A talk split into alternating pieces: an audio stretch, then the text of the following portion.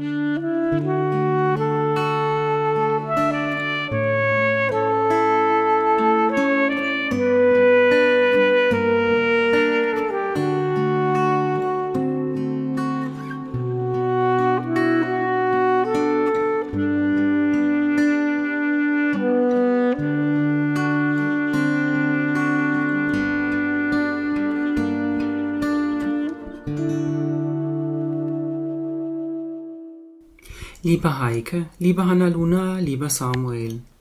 Normalerweise erfolgt an dieser Stelle unseres Podcasts immer die Vorstellung unserer Gesprächspartner. Heute ist das etwas anders oder doch auch nicht so wirklich. Im Mittelpunkt der heutigen Folge wird Jochen Fischer stehen, dein Mann Heike und euer Papa Hannaluna und Samuel. Jochen wurde im April 1970 in Neuried geboren. Sein christliches Umfeld hat ihn stark geprägt und gelebter Glaube war ein Dreh- und Angelpunkt seines Lebens. Er liebte die traditionelle Liturgie im Gottesdienst und gleichzeitig war er aufgeschlossen für neue Gottesdienstformen. Es war ihm wichtig, dass seine Kinder Hannaluna und Samuel auch Heimat finden in der Kirche. 2013 sah er mit der Bewerbung zum Bürgermeister eine Chance, seinem beruflichen Leben nochmals eine ganz neue Wendung zu geben – er wurde gewählt und aus Beruf wurde eine leidenschaftliche Berufung. Am 21. November letzten Jahres habt ihr ihn nach langer Krankheit losgelassen, in der Hoffnung auf ein Wiedersehen. Heute ist ein guter Tag, um glücklich zu sein. Steht das Glück vor der Tür, dann lass ich es rein. Guten Tag, liebes Glück Schön dich zu sehen. Kaffee oder Tee, du wirst doch nicht gleich wieder gehen. Ich bleib auch entspannt, halt dich nicht fest, denn ich weiß, dass du bleibst, wenn man dich lässt. Was verschafft mir das Glück? Eins ist ja klar, frag mich nicht, wie's mir geht, denn du warst ja nicht da. Heute ist ein guter Tag, um glücklich zu sein. Heute ist ein guter Tag, um glücklich zu sein.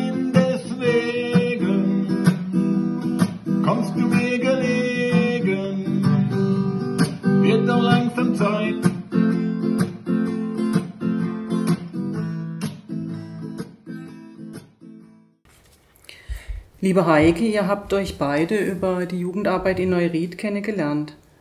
Was hätte euch denn dann letztendlich als Paar zusammengebracht? Also zum einen war es die Musik, Musikverein. Wir haben beide schon zusammen in der Jugendkapelle gespielt. Und, äh, und dann aber auch noch über die kirchliche Jugendarbeit, die hat uns auch zusammengebracht. Äh, Im Sommer 97, wir haben immer wahnsinnig gerne so Rucksackreise gemacht, ähm, sind wir im Urlaub auf einem Schiff in China, auf dem Yangtze Kiang in Taifun gekommen.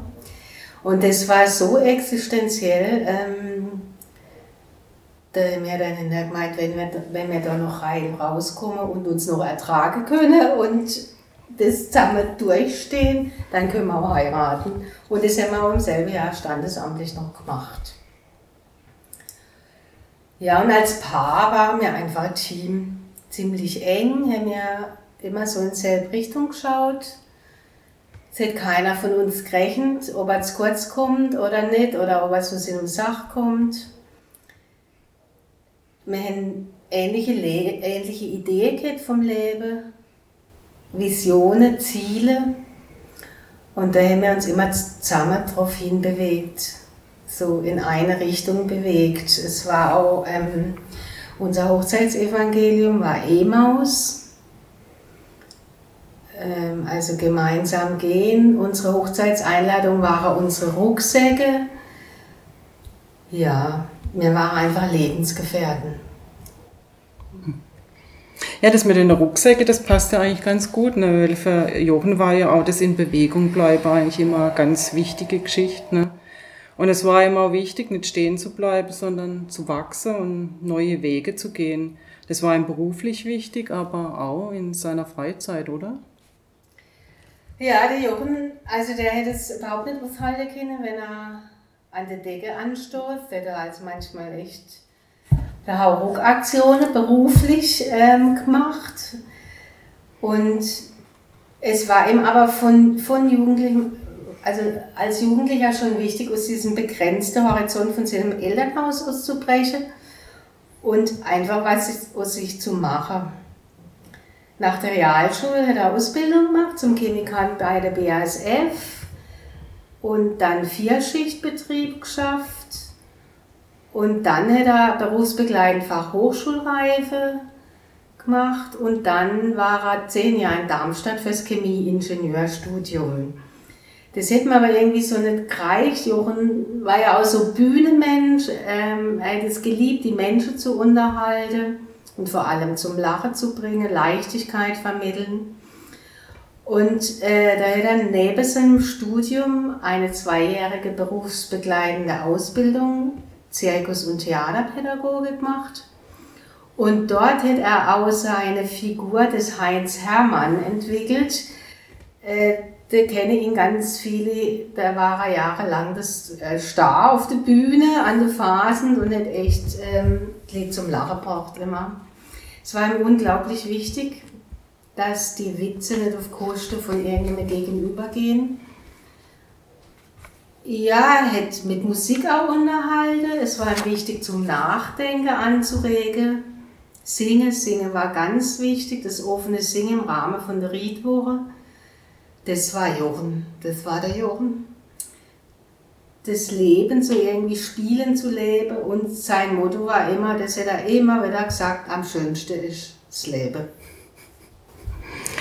Ja, trotz tiefen Verwurzelung in der katholischen Kirche vorhin kurz bei der Vorstellung haben wir es ja gehört, dass er auch zu der Liturgie starker Bezug hat.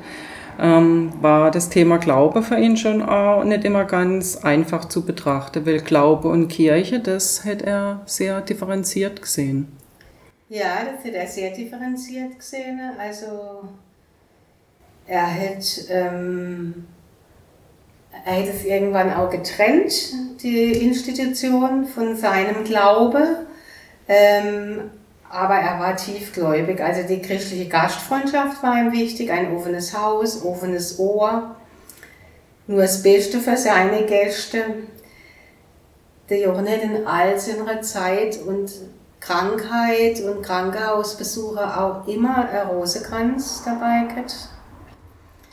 Bei uns daheim haben wir viele Tischgottesdienste und sonstige Rituale stattfinden lassen, so zum Jahreswechsel auch. Und Äh, Karl Ostertage war ganz zentral, wie wir das also immer gefeiert und lebten, auch mit, äh, mit Pesach feiern. Und der Jochen, der war einfach immer wieder ergriffen von Kathedralen, von der ganzen Mystik der Kathedrale, hat sich da immer wieder mit auseinandergesetzt. Und also ganz besonders oft bereist von ihm die Kathedrale von Chartres. Seine Essenz war so vom Glaube, dieses Lied Erd und Himmel zu verbinden, bist berufen, du, o oh Mensch. Und so hat er gelebt und so hat er auch in seinem Amt geprägt. Also es war auch sein Amtsverständnis. Ja, genau, das Christsein, das kommt jetzt eigentlich ganz gut rüber, dass das für ihn jetzt nichts war, was nur auf dem Papier gestanden ist, sondern das war was, das hätte Konsequenzen gehabt. In seinem ganzen Leben, in seinem Beruf als Bürgermeister, oder ja, am Anfang haben wir so gesagt, das war eigentlich für ihn dann auch mehr wie nur ein Beruf, das war eine Berufung. In seinem alltäglichen Leben und zum Teil auch schon gesagt, im Umgang mit seinen Mitmenschen. Genau. Jochen, also den Jochen war Christsein eine politische Dimension gehabt, Nachhaltigkeit, Bewahrung der Schöpfung, das Leben und das Menschsein nicht nur am wirtschaftlichen Interesse zu unterwerfen. Drum war ihm Fairtrade gemeine Anliege, drum hat er das hier realisiert. Drum hat er sich recht früh äh, für E-Golf entschieden als Dienstwagen. Jochen war es immer wichtig, dass er seine Entscheidungen so trifft, dass er sich, Zitat, morgens noch im Spiegel angucken kann und sich selber in die Augen gucken kann. Ehrlichkeit, Aufrichtigkeit und Verlässlichkeit, das war der Jochen. Den Menschen, den Bürgerinnen und Bürgern zuhören und auch begreifen, was sie bewegt.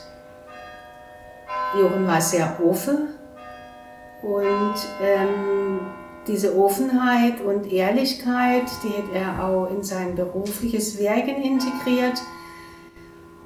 Und manchmal war er auch verletzt von hintenrum Art, wie man so sagt, von manchen. Das war ihm überhaupt nicht eigen und das hat ihm manchmal zugesetzt.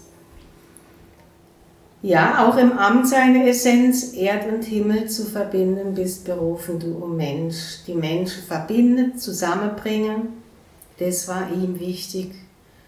Und egal wie Entscheidungen herbeigeführt worden sind, er hat immer Wert darauf gelegt, dass niemand ähm, das Gesicht verliert oder das Gefühl kriegt, das Gesicht zu verlieren. Und es war für ihn aber auch nie eine Niederlage, wenn jetzt irgendwie eine Entscheidung nicht durchgegangen ist, wo er gern gehabt hätte, dann hat er immer gesagt, ja, dann ist halt Neuried nur nicht reif dafür. Dann ist es einfach so.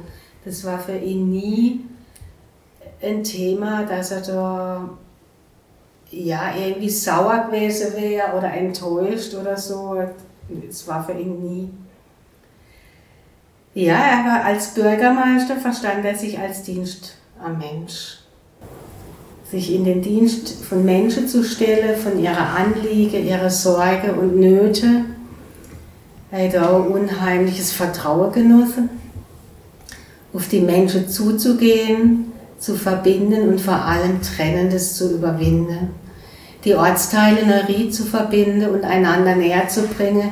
Ich glaube, das ist ihm ziemlich gut gelungen und das ist auch das, was er sich für die Zukunft von Neuried auch wünscht. So weiter zusammenwachsen, über den Tellerrand schaue. Ja, das war für ihn gelebtes Christsein. Jochen war 24 Stunden am Tag, sieben Tage die Woche im Amt. Egal wo er war, er hat Ideen gesammelt, er hat zugehört. Äh, es gab hier Anrufe nachts um zwölf, da hat er zugehört mit Geduld war nie genervt. Ja, also er verstand es nie als Amt, sondern er hätte es echt als Berufung gelebt.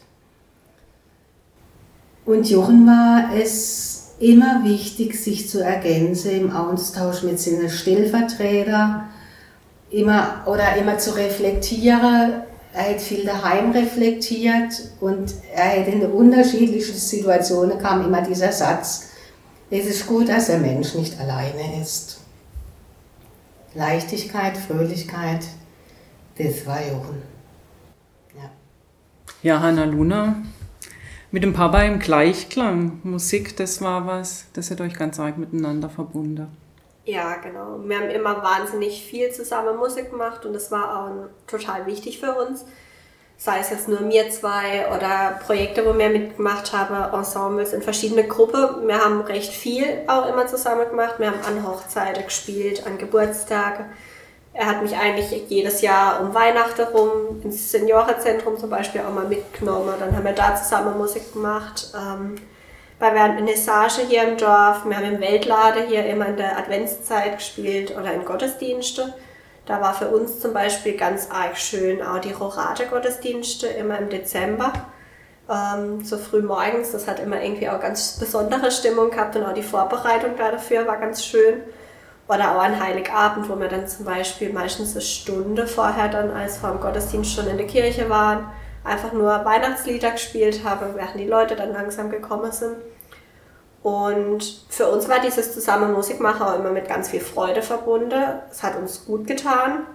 Und wir haben das einfach auch unter dem Jahr ganz oft zusammen gemacht. Klar, während der Adventszeit immer viel mehr, weil da ist ja auch dieses Zusammenkommen im Wohnzimmer nochmal ganz anders, aber unter dem Jahr haben wir ganz oft uns irgendwie Stücke genommen und das als kleines Projekt gesehen und einfach, ähm, ja, es war für mich dann auch ganz besondere Momente. Das war so unser gemeinsames Hobby. Wir waren da so im Gleichklang und das hat immer harmoniert zwischen uns. Es hat immer Spaß gemacht und auch jetzt ist es noch immer so, eigentlich auch wenn ich so seine Gitarre sehe, die bei uns im Wohnzimmer steht denke ich an die Lieder, die wir zusammengespielt haben, ans Musikmachen ähm, und die ganzen Erlebnisse, die damit auch verbunden sind, weil das war er dann auch über die Jahre jetzt ganz arg viel. Und wo ich beim Papa auch immer dran denken muss, ist ähm, die Sägeschärfe. Das ist eine, also Papa hat eine ganz besondere Art und Weise gehabt, mir oder uns Mut zuzusprechen, uns aufzubauen, wenn es uns schlecht ging, wenn wir mal verzweifelt waren oder irgendwie gerade keinen Ausweg gesehen haben. Er hat, wie wir auch vorhin schon gesagt haben, ein ganz großes Herz und ein offenes Ohr gehabt immer für alle. Und es war auch wirklich egal zu welcher Uhrzeit oder aus welchem Grund, mir, zu, mir konnte immer zu ihm kommen. Ähm, ich weiß noch von meiner ersten Prüfung zum Beispiel, hatte ich wahnsinnige Prüfungsangst. Wir haben nachts um zwei noch telefoniert, zusammen gelernt, sind alles nochmal durchgegangen, bis ich mich beruhigt hatte. Und Ganz oft hat er uns außer die Lektionen und Weisheiten, die er uns quasi so mit auf den Weg geben wollte, in Form von Geschichte erzählt. Bei mir war das eben diese Geschichte vom Sägeschärfer, wo es eigentlich um einen Mann geht, der im Wald versucht, einen Baum zu fällen mit einer stumpfen Säge. Und jemand läuft durch und fragt ihn halt die ganze Zeit, warum er es denn so probiert, weil das kostet ja viel mehr Kraft und ähm, viel mehr Ausdauer. Und wenn er sich zum Beispiel einfach eine Pause gönnen wird, würde er da ja viel schneller dann vorankommen und danach gestärkt wieder weitermachen. Und so war es ihm eigentlich immer wichtig, uns so Lektionen und Geschichte in Form, also so Lektionen eben so Form von Geschichte zu erzählen, um uns das einfach irgendwie ein bisschen zu veranschaulichen und ähm, wollte uns damit eigentlich auch zeigen, gerade mit der Geschichte zum Beispiel, wie wichtig es auch ist, immer die schönen Dinge im Leben zu sehen dass man mal abschaltet, Kraft tankt und wenn es nur ein paar wenige Minuten am Tag ist. Und ähm, dass man dann einfach wieder gestärkt in den Alltag zurückgehen kann. Und gerade da war zum Beispiel auch für uns das Musikmachen dann schon auch ein großer Punkt, wenn jetzt stressiger Alltag war, wenn wir dann einfach irgendwie ein bisschen uns Zeit genommen haben, zusammen zu Musik machen.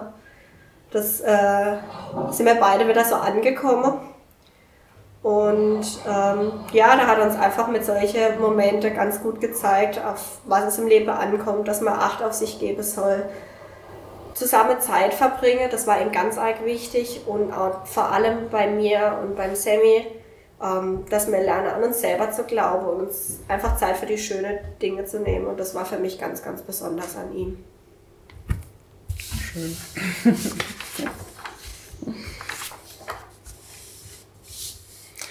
Ja, Samuel, wenn du an deinen Papa denkst, ähm, was wäre denn dann für dich so ganz besonders präsent? Also auf der einen Seite ist echt äh, sein, sein Humor, also den hat er wirklich quasi als Werkzeug eingesetzt. Er konnte echt jede ernste Situation, jedes ernste Gespräch, das so wirklich droht, dass die Stimmung kippt, konnte er mit einem kleinen Lacher wirklich zu einem, also wieder zu einem netten Gespräch machen. Und äh, wie Mama auch schon gesagt hat, da ging es jetzt nie gegen jemand, sich niemand irgendwie jetzt, äh, also hat nie die Witze auf Kosten von jemand anderem gemacht, sondern eigentlich immer über sich selbst.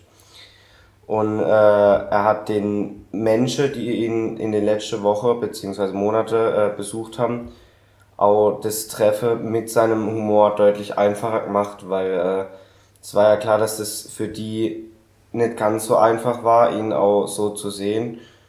Und die sind auch meistens echt immer mit so einem leicht traurigen, also mit einem ernsten Blick eigentlich äh, ans Krankenbett zu ihm nach hinten gegangen und sind aber mit, wieder mit einem Lächeln eigentlich gekommen und es war jetzt auch nicht irgendwie selten, dass der ihnen noch irgendeinen Witz hinterhergerufen hat. Also der hat es ihnen da echt äh, sehr, sehr einfach gemacht. Das haben ja auch äh, eigentlich alle gesagt. Genau, und er verstand sich, also verstand sich auch in den letzten Monaten, als wir so am Esstisch immer gesessen sind, wir drei, hat er immer gesagt, er ist jetzt so die Stimme aus dem Off, äh, die uns echt, wenn irgendwie am Esstisch eine schlechte Stimmung war, die uns dann wieder mit irgendeinem Witz aufgeheitert hat. Da hat er zum Beispiel auch mal wochenlang, also äh, tagelang hat echt nix, fast nix bis nix gegessen und plötzlich kommt von hinten, ja, ich hätte jetzt mal wieder Bock auf ein Hähnchen mit Pommes. So echt äh, hat uns völlig wieder aufgeheitert und äh, das konnte er auch echt gut. Ähm, und das Zweite ist dann noch, dass er äh, wo immer wusste eigentlich, was er gesagt hat. Äh, er hat immer die richtigen Worte gefunden, egal bei wem er konnte echt noch so hitzige Gemüter äh, ganz easy beruhigen, sei es eben in Gemeinderatssitzungen oder zu Hause. Also der wirklich, er war echt so der Streitschlichter bei uns. Wenn Mama mal drüber hinaus ist oder mir irgendwie keinen Bock mehr hatte, mit irgendjemandem zu reden, war echt er eigentlich immer der, der uns wieder äh, zusammengeführt hat. Und er war auch eigentlich immer der, wenn man jetzt irgendwie Streit mit ihm gehabt hat, der als erstes wieder auf einen zugeht. Also für den war das, ja, das, er wollte einfach, dass eine gute Stimmung daheim ist. Ähm, genau, und die, also die guten Worte, die er immer gefunden hat, die waren auch nicht nur beim Diskutieren, sondern echt äh, immer. Ich erinnere mich auch echt noch, wie in den letzten Wochen hat ihn mal jemand gefragt, äh, warum er sich, also er hat einen neuen WhatsApp-Status gemacht, nachdem er, äh, er ist mit der Mama Note durchgegangen und auf einem Blatt stand ohne Wiederholung drauf und das hat er dann als WhatsApp-Status genommen und ich weiß noch, wie ihn jemand gefragt hat, warum er den jetzt äh, reingemacht hat, so ob das einen Sinn hat und er hat da einfach geantwortet, dass er das jetzt halt einfach so gemacht hat, das fand er gut. Und man aber, also ich habe genau in seinem Blick auch gesehen, dass ohne Wiederholung halt schon eine tiefere Bedeutung hat, weil klar, das war halt schon auch aufs Leben, auf ihn bezogen, weil das Leben wird halt ohne Wiederholung gelebt. Genau. Ja, da sind wir eigentlich schon bei dem Thema. Dann irgendwann war ja klar, dass ihr eine auch gehen lassen müsst. Ne? Als dann diese Endlichkeit im Raum stand, als sein Tod eigentlich auch näher kam. Wie ist er denn selber mit dem dann auch umgegangen? Also Jochen war ein sehr demütiger Mensch und er hat auch nie gehadert mit dem, was mit seinem Schicksal oder mit dem, was ihm jetzt da widerfahren ist. Er hat immer, ja, es hätte immer jemand gefragt, warum das jetzt gerade mir das kriegen müsse und dann hätte Jochen geantwortet, äh, dann jetzt niemand anders und wir sind stark genug, wir kriegen das sehen. Das war immer seine, das war immer seine Antwort. Jochen war einfach zutiefst dankbar für alles, was ihm im Leben so widerfahren ist. Und dieses ohne Wiederholung, so hat er auch gelebt. Er hat einfach wahrhaftig gelebt. Bedacht, das, was er gemacht hat, hat er sich gut überlegt und ich, also der Jochen hat nichts bereut in seinem Leben drei Jahre bevor er gestorben ist, hat zu einer ziemlich enge Freundin von unserer Familie gesagt, weißt du, ich kann eigentlich gehen. Ich habe alles. Ich habe eine unglaublich glückliche, tiefe, wundervolle Ehe, tolle Kinder und der coolste, schönste Beruf der Welt. Ich kann gehen, es kann nichts mehr kommen. So, das war sein Statement. Es gibt sicher viele, die sich noch an seinen letzten Neujahrsempfang erinnern, 2019. Es war ein Bekenntnis an Europa. Er hätte die zwei Musikvereine Neuriz zusammengebracht und der Abend, der hätte gegipfelt in der Europahymne. Beide Vereine zusammengespielt. Alle, wo da waren, gesungen, Freude schöner Köderfunken. Es war abartig, Gänsehaut.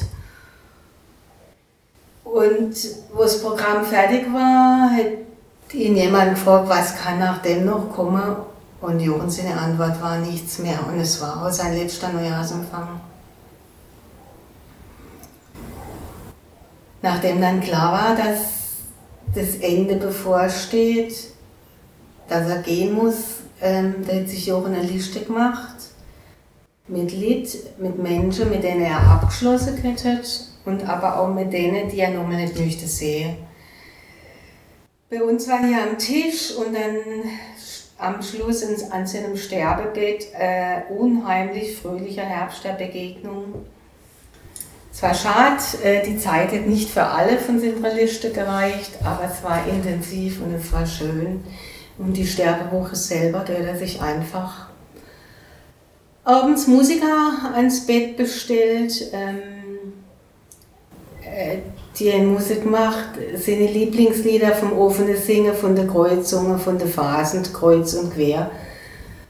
Ja, alle, viele Lieder, wo ihn auch ähm, so im Leben begleiteten. Er selber hat nochmal, hat die Kinder auch immer gesungen, das letzte Mal ähm, Tears in Heaven gesungen von Eric Clapton. Die Sterbewoche, die war eigentlich auch durch die Musik und die Begegnung und die Besuche, das war lebenssatt. Es war lebenssatt, ja. Jochen hätte auch für jeden irgendeinen Spruch und einen Witz auf der Lippe gehabt. Und jeder, wo gegangen ist, war beseelt, irgendwie beseelt und beeindruckt. Also Jochen hat auch überhaupt keine Angst gehabt vor dem Sterben. Einfach weil er halt auch glauben konnte, dass da noch was kommt und so ist er auch gegangen, ziemlich entspannt und sanft, im ganz tiefe Friede und im Reinen mit sich selbst. Er, war, er hat irgendwie gefühlt, dass er erwartet wird. Die einzigste Sorge, die er auch ähm, einem Freund gegenüber mal formuliert ist oder war, dass er in eine Dimension zu sich kommt, wo er an uns drei als Familie nicht mehr drankommt oder uns nicht mehr erreichen kann. Er hat einfach Angst gehabt, dass er dann Heimweh nach uns drei hätte. Das war eigentlich seine einzige Sorge. Sterbe war für ihn. Also nicht mit Angst be äh, belastet. Ja, und dieser Glaube, der hat uns geprägt, der hat uns durch die Zeit gebracht und ich glaube, also ohne diesen Glaube lässt sich sowas auch nicht aushalten. Und das ist bis heute so. Der Mensch selbst stirbt und vergeht. Doch seine Ideen und Handlungen leben fort und hinterlassen der Menschheit einen unauslöschlichen Eindruck. Und so bekommt der Geist seines Lebens Dauer und Ewigkeit, beeinflusst Gedanken und den Willen und trägt dadurch dazu bei, den Charakter der Zukunft zu gestalten. Samuel Smiles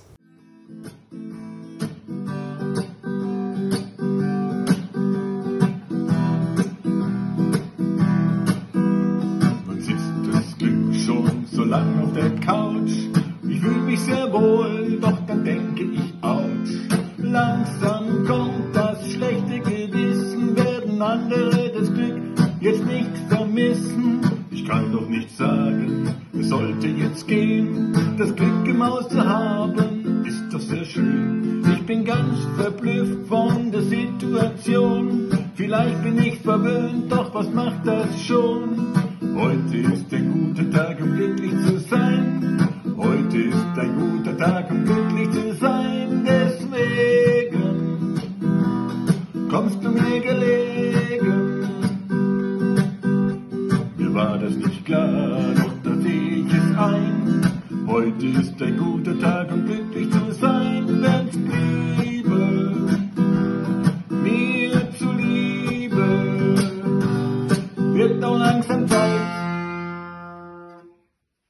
Danke, tschüss. Liebe Heike, liebe Hannaluna, lieber Samuel, großen Dank und Respekt für euren Mut und eure Offenheit, die Erinnerungen an Jochen, aber auch seine Vision und Gedanken hier mit uns zu teilen. Danke, dass auch du eingeschalten hast. Mit dieser Folge unseres Podcasts endet zunächst einmal unsere Aktion Zweifelsohne. Es war wirklich schön mit euch. Vielen Dank fürs Zuhören und Mitfiebern. Passt auf euch auf und denkt daran, seid niemals zweifelsohne.